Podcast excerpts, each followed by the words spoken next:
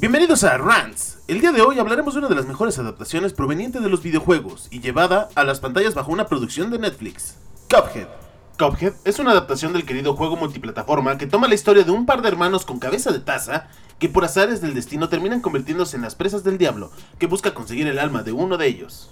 La serie busca contarnos las alocadas aventuras de este par, en un conjunto de entregas semi-episódicas que recuerdan a las antiguas aventuras animadas de ayer y hoy, con una animación pulcra y clásica bastante fluida que a veces da tintes de vanguardia que la establecen como una propuesta aventurera, fresca y creativa que recuerda a obras como Spider-Man en el Spider-Verse y Michelson vs. Machines, que combinan distintos estilos de animación de manera sutil que funcionan perfectamente entre ellas, siempre utilizando esos guiños a las animaciones clásicas y las caricaturas que marcaron distintas generaciones.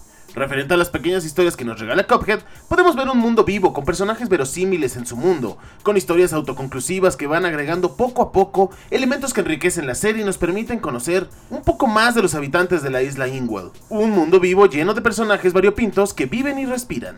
La serie establece un ritmo en sus episodios que puede parecer simple a primera vista, pero se transforma lentamente en un conjunto de mini historias que te dejan con ganas de un poco más y más, convirtiendo a Cuphead en un clásico instantáneo de la animación. Probablemente lo que más le pese a Cuphead sea la expectativa del televidente, que llega al primer episodio con una idea errónea, queriendo encontrarse con una serie de tinte adulto que trate temas complejos como el alma y con contenido más parecido a Ricky Morty que a los Looney Tunes. Sin embargo, y superando este prejuicio, en una serie disfrutable con momentos cómicos y entrañables que nos dejan con ganas de ver el siguiente episodio.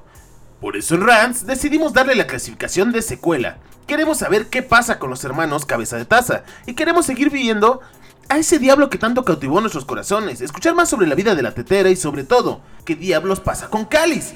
Sin más, los invitamos a ver los pensamientos extendidos, donde yo y otros abismonautas estuvimos hablando sobre Cuphead de manera más profunda.